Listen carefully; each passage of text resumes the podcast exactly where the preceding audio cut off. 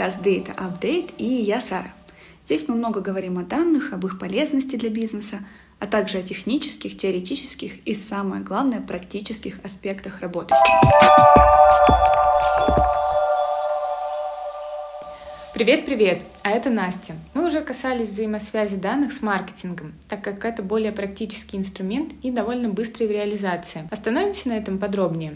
Многие считают, что работа с данными — это долго, дорого и вообще доступно только большим компаниям. И по факту упускают даже те возможности, которыми могут воспользоваться уже сейчас. Маркетинг на основе данных, как и стратегия, основанная на них, это подход, опирающийся на данные при принятии решений. Главная цель маркетинга, конечно, стимулировать продажи, а данные помогают донести правильные сообщения нужным людям. Вы будете принимать решения не на чувстве интуиции или чем-то еще, а основываясь на данных.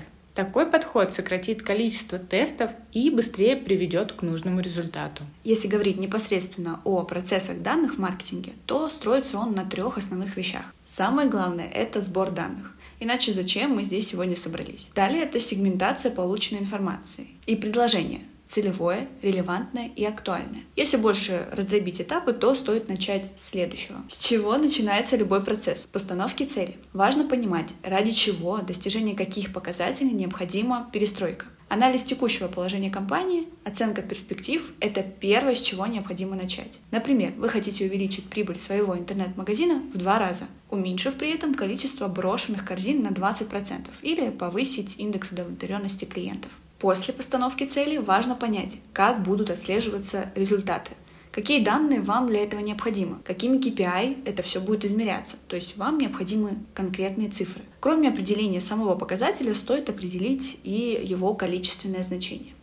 Не расстраивайтесь, если вы не попадете в него сразу. Следующий ваш подход будет однозначно спрогнозирован качественнее и ближе к реальности. Учитывая разные факторы при просчетах, вы можете обнаружить детали, на которые ранее не обращали внимания. Например, в бьюти-магазине после анализа потребительских корзин выяснилось, что некоторые влюбленные закупают подарки сразу на 14, 23 февраля и 8 марта. Это интересное наблюдение можно использовать в маркетинговой коммуникации и стать неким купидоном выгодных покупок. Понять, что будет являться источниками данных – ваша CRM-система, система аналитики, email-платформы и так далее. Затем определитесь, как собирать и сегментировать данные. Помните, ваши имеющиеся данные — это, конечно же, хорошо, но всегда лучше, когда их больше, если они, конечно же, качественные. Поэтому сразу продумайте способы, как обновлять базы данных. Ну и завершающее — это анализ всей собранной информации и построение на основе нее дальнейших планов по маркетинговым активностям и продукту. Не стесняйтесь первые разы просить помощи, обращаться к экспертам. Если вы малый и средний бизнес, то, скорее всего, у вас не сидит штат аналитиков всех мастей, чтобы выдавать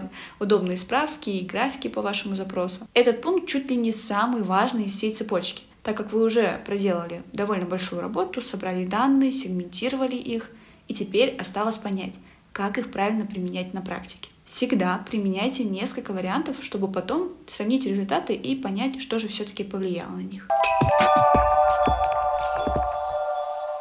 Для измерения и понимания полученной информации, полученных данных, давайте смотреть на определенные метрики, количественные и качественные показатели, которые отражают эффективность реализованных решений. Приведу примеры.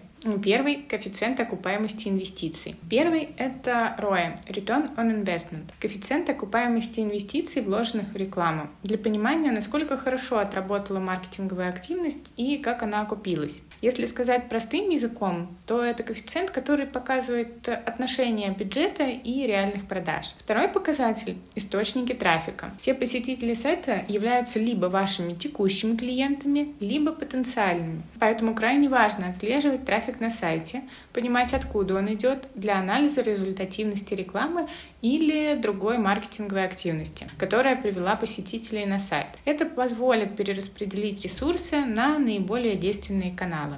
Следующий показатель — это LTV — Lifetime Value — пожизненная ценность клиента в компании, то есть сколько за свое время пребывания с вашим брендом он принес вам денег. Customer Acquisition Cost — стоимость привлечения клиентов.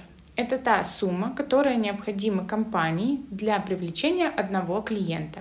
Важно понимать, что если ваш показатель стоимости привлечения клиента больше пожизненной ценности клиента, то стоит пересмотреть свою маркетинговую стратегию. Следующий показатель – отток клиентов – то есть сколько людей ушло от вас после первой покупки. Этот показатель тщательно отслеживается маркетологами, как правило, а, так как это явный сигнал к пересмотру не только маркетинговой стратегии, но и самого продукта. И завершающий показатель — это индекс удовлетворенности клиента. Здесь о важности сбора обратной связи. На основе этой информации можно выстроить данный индекс. Он поможет определить, правильной ли стратегии вы придерживаетесь и что стоит все-таки в ней изменить или улучшить. Также есть метрики для оценки определенных направлений маркетинга, например, email-маркетинга, контент-маркетинга, ну и другие. Для облегчения первого этапа, то есть сбора данных, нужно понимать и обозначить для себя критерии. Первый — это достоверность. Критерий говорит сам за себя. Полагаемся на полученные данные, не опираясь на стереотипы или какие-то субъективные суждения. Далее это выгружаемость, то есть возможность выгрузки и анализа данных. Прежде чем их собирать, нам необходимо понять, как и при помощи чего будут происходить выгрузки.